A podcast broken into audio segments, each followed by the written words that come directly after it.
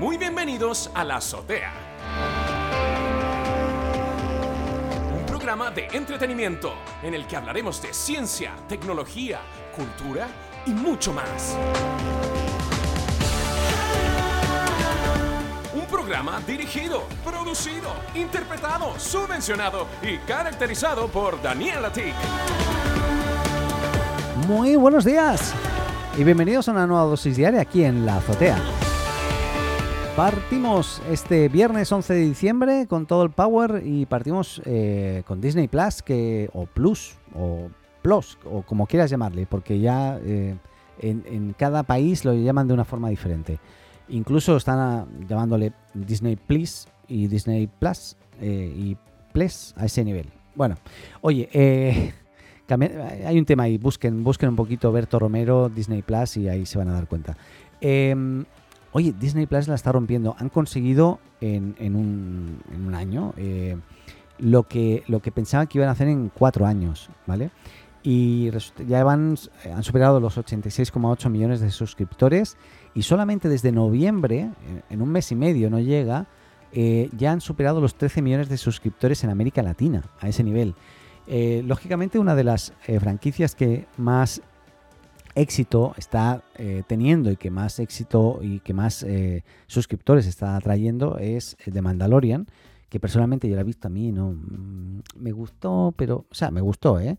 Pero no me encantó, no fue como un wow, porque le encuentro, le he encontrado muchas pifias, personalmente, ¿eh? Sorry, yo soy meticuloso en esas cosas y, y le he encontrado muchas pifias y como que eso que empiece, empiece y termine un capítulo siempre, aunque haya un hilo conductor, eh, está bien, pero no, no, no me convence, no, no me convenció.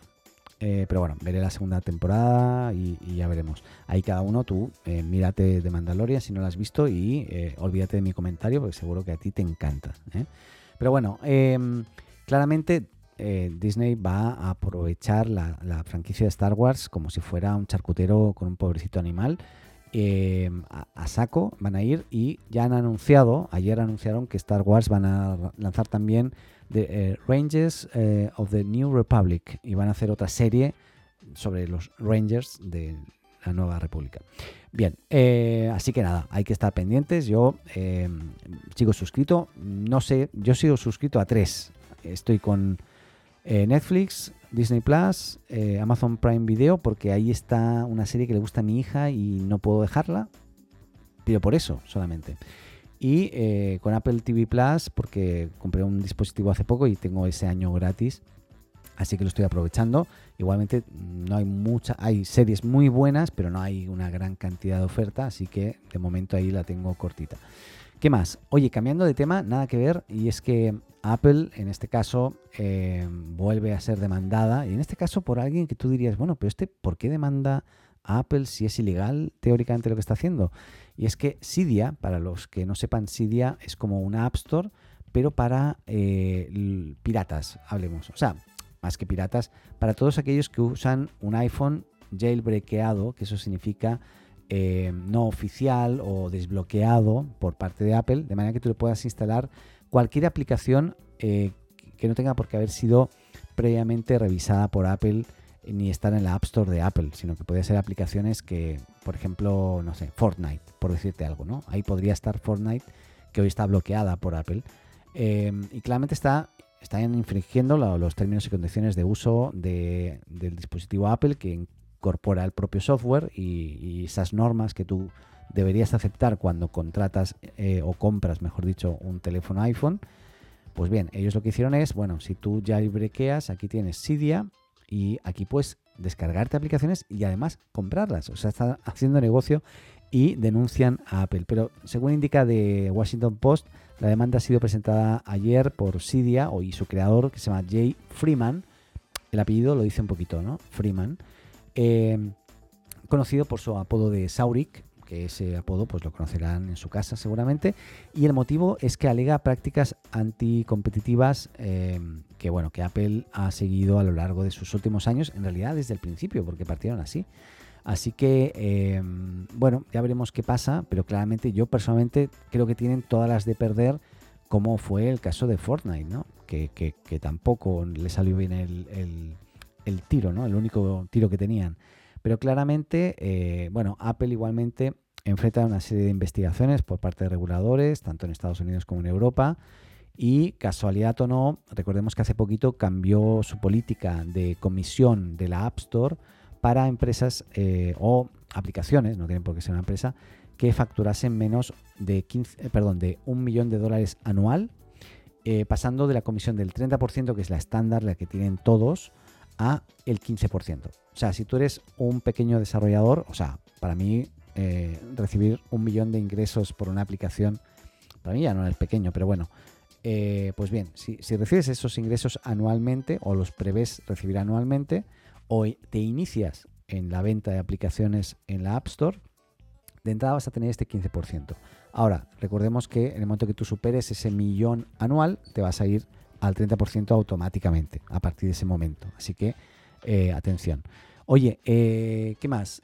Em, otra cosa es que Airbnb se estrenó finalmente en bolsa. ¿Se acuerdan que ayer estábamos hablando eh, de que estamos en, iban a salir a bolsa en breve, que estaban valorados en aproximadamente unos 40 mil millones de dólares em, y finalmente em, pues bueno salieron y se salieron pero por todo lo alto porque superaron los 47.300 millones de dólares y aumentando sustancialmente. Y es que la apuesta eh, de Airbnb es, ha sido heavy y muy inteligente igual, pero ¿Por qué? Porque ha sido uno de sus peores años, ¿no? Entonces, claro, si uno ve eso, dices, bueno, oye, pero tú Airbnb has, has perdido mucho, has tenido que despedir un montón de gente. Em, Airbnb se valoraba en 18 mil millones de dólares en abril, para que te hagas una idea, y su valoración escala a 47.300 millones de dólares eh, simplemente por su salida a, bolsa, ¿no? Eh, que, es un incremento de 40% respecto al que tenía a principios del segundo trimestre del año eh, en, este, en este momento. Entonces, bueno, el tercer trimestre fue el mejor igualmente para la empresa que consiguió un beneficio neto de 219 millones a pesar de la crisis sanitaria. Lógicamente, igualmente, comparándolo con años anteriores, mm, no, no hay color y lógicamente también a cambio de haber despedido muchísima gente pero bueno, son decisiones que hay que tomar para que la empresa sobreviva. Y lo que yo veo aquí es que la gente le ve valor de futuro, ¿no? O sea, que está viendo que efectivamente eh, es una muy buena plataforma y que eh, tiene un, gran futuro en el momento que el tema pandémico pues desaparezca, ¿no?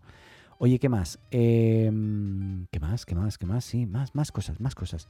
Oye, eh, parece ser que, em, bueno, ahora Google Em, cambiando, va a permitir dictar por voz eh, pues en Google Docs para que tú puedas en un documento de, Google Docs puedas dictarle por voz y permita redactar directamente y también editar y configurar ese, ese texto sin usar el teclado ni el ratón que esto está muy bien pero yo todavía no he visto a nadie que, por ejemplo, te pongo un ejemplo, dicte una carta, un mail, un libro completamente por voz. Porque tienes que ir a una velocidad, a un ritmo, que si te detienes un momento a pensar o, te desdices de lo que estabas diciendo, pues no queda bien. Y yo creo que es una funcionalidad que es bien compleja.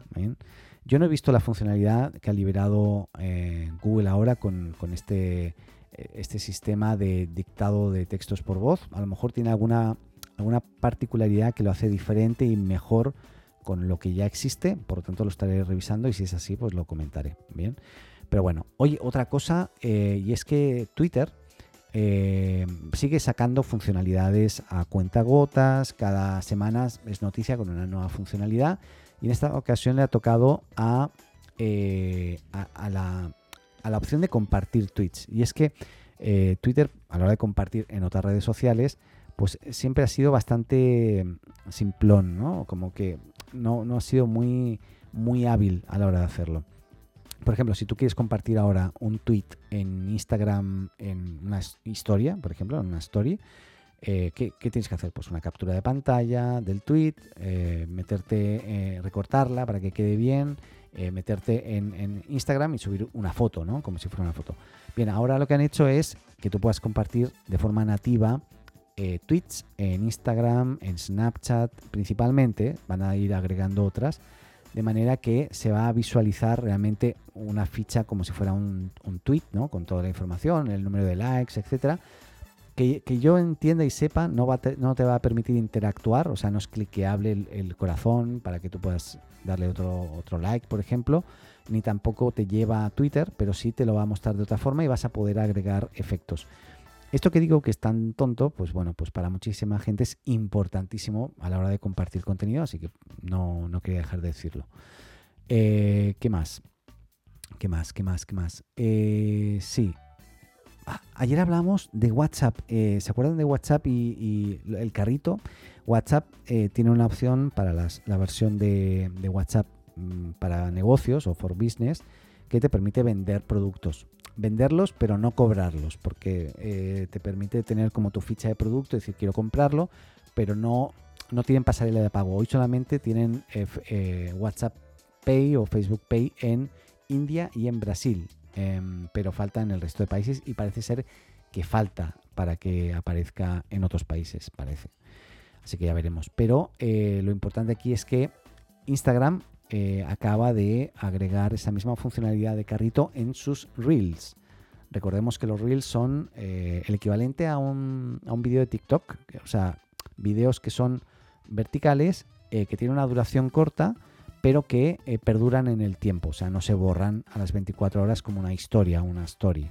La story que la han aplicado todos, recordemos que hasta Twitter ha, aplicado stories como Cleman Fleets, eh, Instagram tiene las stories profesionales también, eh, todo tiene, todo es una story en, todas las aplicaciones, hasta Facebook tiene, ¿no?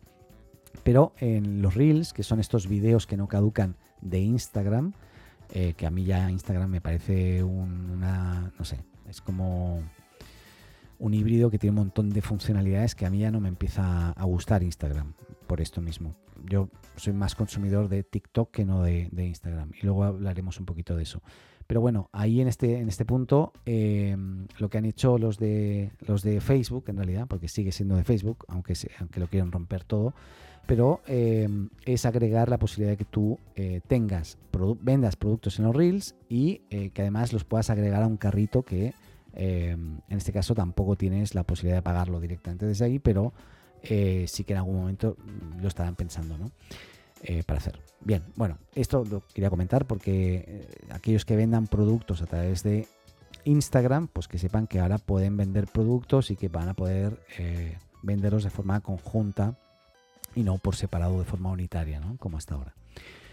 Hablando de Instagram y los reels y, todas estas cosas, a mí me sorprende todavía TikTok, em, las impresionantes cifras de TikTok de este año 2020, pero también em, el cambio cultural en algunos aspectos que está provocando, ¿no? Y es que parece ser que no, no, la gente no, a lo mejor no se da cuenta, pero aquel que se engancha un poquito a TikTok, es mi caso como, como eh, visualizador o consumidor de, de TikToks, em, no, no soy TikToker, o sea, no, no genero contenido en la plataforma, pero sí veo bastante TikTok al día. Podríamos decir, eh, bueno, no digo, no, no, no voy a contar cuando, cuando veo TikTok, pero eh, sí que, consumo bastante. Y, es que ha escalado 15 eh, puestos en cuanto al gasto por usuario en, en, los últimos meses. Todo esto, según App Annie, es una de las mejores firmas de análisis de descargas y gastos en el mundo móvil a nivel publicitario, etcétera. Y es que dice que em, entre enero de 2020 y noviembre de, este año eh, han escalado tres puestos respecto a 2019. En ese sentido también eh, es cierto que si comparamos con Zoom, Telegram, Google Meet, etcétera, la cosa no es tan impresionante, pero em, porque hay algunas que han crecido mucho más pero sin embargo TikTok ha escalado estos 15 puestos en cuanto al gasto por usuario entre, entre estos meses que comentaba, eh, situándose por eh, como, como, como, líder eh, en, los últimos años, en este caso también. ¿no? Y también ha subido enormemente Disney Plus, etcétera, pero hace mucho hincapié en TikTok y cómo TikTok ha escalado 5 puestos en un mercado que está muy saturado eh, e inmóvil, ¿no? En toda la parte publicitaria dentro de, mm, eh, de, las redes sociales de alguna forma. Pero bueno, Es igual esto, lo importante aquí es que, al menos lo que a mí me llama la atención es que la App Annie, este, esta como agencia o empresa, ha previsto que en 2021 TikTok alcanzará los 1.200 millones de usuarios únicos. hay que recordar que esa cifra la logró eh, Instagram en 2018, en realidad los mil millones de usuarios. Y, parece ser que igualmente TikTok está teniendo un crecimiento ascendente bastante similar. Por lo tanto, podría ser que en algún momento eh, pues, pues crezca al mismo ritmo o equipare o iguale incluso a, Instagram. ¿no? Así que veremos qué, qué pasa ahí al respecto. Estaremos muy pendientes.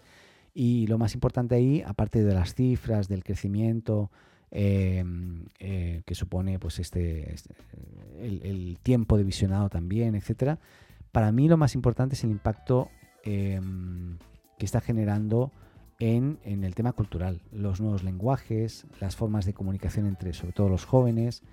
Em, eh, está poniendo de moda cosas tan antiguas como, como el baile, eh, las selfies, eh, el tema de música. O sea, hoy los, la música más o las canciones, ¿no? Los temas más escuchados en Spotify eh, son los más usados en TikTok. Y uno puede pensar, ¿qué fue antes? ¿Lo, lo que se escucha en, en, Spotify y luego se, se reproduce en TikTok? ¿O es que desde TikTok la gente empezó a escuchar canciones que le gustaron y luego las continuó escuchando en Spotify? Y parece ser que es lo segundo. O sea, TikTok está generando modas a la hora de escuchar también temas musicales y, de explotarlos, ¿no? Y jugar con ellos. Realmente, eh, para mí, toda una, una novedad y que creo que, va, a ser, va a seguir creciendo imparablemente si el gobierno de Estados Unidos lo permite, y etcétera, etcétera, etcétera, porque todo esto, de todo esto va a depender también, ¿no? Oye, ¿qué más? Oye, a Google, a Google, cambiando de tema, eh, le va a salir muy caro instalar em, cookies sin permiso. Y es que en Francia eh, ha multado a Google y a Amazon también con 100 y 35 millones de euros en su caso. Eh, básicamente por, por eso, por el uso eh, de cookies sin consentimiento del usuario. El típico mensajito ese que aparece en todas partes que dice este sitio tiene, contiene cookies, acepta, no acepta. Pues bien, eso Google se lo pasa por ahí y Amazon también. ¿Y qué pasa? Pues bueno, que le sale una multa eh, no menor de 100 millones de, dólares, increíble, ¿no? Hay que tener mucho cuidado con eso, sobre todo en Europa, es decir, en Latinoamérica es bastante... O sea, no, no se persigue y no, no hay unas leyes tan estrictas al respecto, aunque me imagino que en un tiempo pues van a empezar a aparecer, ¿no? Pero bueno, veremos qué pasa ahí. Cambiando de tema, eh, y estamos terminando casi, em, Sony compra Crunchyroll, que ahora diré que es, porque yo no lo conocía, Crunchyroll, por mil, 1.175 eh, millones de dólares. Crunchyroll es como el Netflix del anime, con contenido, música y juegos propios principalmente. Y parece ser que, bueno, eh, para los fans de anime, para la gente que le encante, esto va a ser, bueno, ah, se van a volver locos porque van a poder ver centralizado en una gran marca lo que, lo que antes veían en el Crunchyroll ahora y potenciado, porque la idea de la compra por parte de Sony es potenciar mucho más también eh, todo este canal de, de, contenido muy orientado al anime, como comentaba. A mí el anime, la verdad, me, me gusta, no soy súper fan, pero he visto bastante en Netflix, sobre todo porque Netflix, recordemos que cuando Disney eh, se fue, eh, todo el contenido de dibujos animados de Disney, pues tuvieron que empezar a ver de dónde sacaban, ¿no? Y empezaron con mucho anime y ahí empecé a consumir bastante anime y la verdad me, me ha gustado bastante. Y luego también, eh, en el caso de Netflix, continuaron eh, con, con eh, productoras chinas que hacen películas animadas en digital espectaculares, es decir, hay varias recientes, se me olvidaron los nombres de todas, así que no lo voy a decir, pero eso. Nada, lo dejo ahí. Dos, dos últimas noticias, dos últimas, ya. una, que la Starship SN8 de SpaceX, que hizo una prueba que, en la cual pues tenía que despegar y luego aterrizar verticalmente, pues bueno, hizo todo perfecto, excepto en el aterrizaje que no frenó, no el impulso final para frenar y, aterrizar de forma normal, pues no, no, no lo lograron y explotó. Bueno, eh, fue un fiasco. Pero bueno, nada, saltó a unos o subió a unos 12,5 kilómetros de alto y de ahí mm, volvió a descender. Y sí, descendió en el lugar ¿no? donde tenía que aterrizar de forma un poco, no, no vertical del todo, y a, una velocidad un poquito más rápida de la que debería y, se fueron. Se fueron, se explotó. Pero he de decir que igual estaba previsto, o sea, es una, un ensayo, una prueba más y veremos cómo está. Oye, mi hija que está por aquí quería saludar. A ver, Laia, por favor, saluda. Hola, ¿cómo están? No, tienes que hablar cerca, cerca. Hola, ¿cómo están? Porque yo estoy bien, aunque entró una polilla en nuestra casa adentro. O sea, tú no podrías vivir en el campo, ¿eh? Tú ves una polilla y te vuelves loca. Te, he escuchado gritar hace un rato y decía, ¿pero qué está pasando ahí? ¿Y eras tú gritando por la polilla? ya la sacó, pero la polilla era muy fea. Bueno, las polillas no hacen nada de más. Pero son muy feas. Bueno, oye, ¿alguna cosa más que quieras decir? Chao. Chao, vale, adiós. Chao, ¿Qué? Chao, que se diviertan en su casa. Si tienen hijos, se divierten con los hijos, claro. Muy bien, muy buen consejo, me encantó, muchísimas gracias. Y ahora sí terminamos con una noticia que a mí me interesa mucho porque soy un... Bueno, yo estoy convencido que, que se viene, se viene. Se viene, pero va a ser carísimo, pero se viene. ¿Y de qué se trata? Y es que Apple estaría trabajando en sus procesadores para conducción autónoma. Sí, eh, parece ser que un informe del medio taiwanés DigiTimes indicó que Apple estaría trabajando junto a TSMC, que no sé quiénes son, eh, en el desarrollo de mm, procesadores para eh, el Project Titan, que por fin vuelve a, salir a la luz ese proyecto Titan, que ellos es el nombre que le dieron internamente a lo que va a ser o debería ser el coche o el auto autónomo de Apple eh, para su, la propuesta de conducción autónoma. TSMC es eh, viejo conocido de Apple, los chips ah, son chips, eh, no está al tanto. De esta compañía están presentes en los productos del Mac, del iPhone. Mira, no sabía que teníamos TSMCs en todas partes, pero bueno, y sin embargo, eh, ahora están involucrados en, estos en este proyecto que yo ya he hablado mucho de él en el programa y que tiene que ver con, el, que será el próximo Big eh, o el próximo One More Thing, ¿no? de Apple, espero, en algún momento, que sería el, proyecto Titan o los autos autónomos y eléctricos de Apple. también el citado medio taiwanés dice que habla de similitudes entre los procesadores de Tesla y Apple, aunque no brinda más detalles. ¿eh? Ahí hay algo por ahí que, se está cocinando, que, van a ser cosas parecidas. Ahora, yo, mi punto de vista es que Tesla ya tiene muchísimo avanzado, mucho, mucho recorrido. Fábricas que hacen eh, coches como, como churros ya, ¿no? Empiezan a, salen a una velocidad tremenda.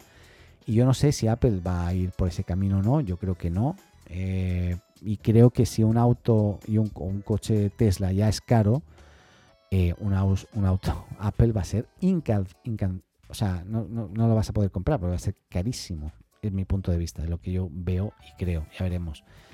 Pero bueno, eh, tal vez Apple no se mete ahí, se mete solo en, en, en, todo lo que es la lógica de conducción autónoma y no se mete en, coche físico, ¿no? o se mete con un partner, que eso es otra cosa que, hemos conversado también en el programa. Lo que está claro es que están trabajando en ello y que en algún momento pues va a haber un One More Thing y ese sí va a ser de la hostia, porque yo voy a estar ahí pendiente. Soy un poco fan de estas cosas, ¿qué quieres que te diga? Ya, ahora sí, terminamos un programa larguísimo, 24 minutos, pero bueno, el fin de semana, y lo pues si no lo has visto, escuchado todo, em, eh, pues hoy viernes, pues bueno, pues lo vas a escuchar mañana sábado o el domingo o la semana que viene cuando tú quieras. Recuerda que esto es un podcast y puedes cortar cuando quieras. Ahora, si llegaste hasta aquí, es que lo escuchaste todo porque se acaba de terminar. Dejo ya de hablar, no paro, no, no paro, yo no paro. Y nada, espero que tengan muy buen viernes, cuídense mucho sobre todo, que tengan muy buen, buen fin de semana. Se acerca a mitad de mes, ya estamos terminando el año, increíble, se termina el 2020. Este 2020, ¿eh? qué increíble, qué año. Terrible. Bueno, ahí sí, les dejo. Que estén bien. Adeu.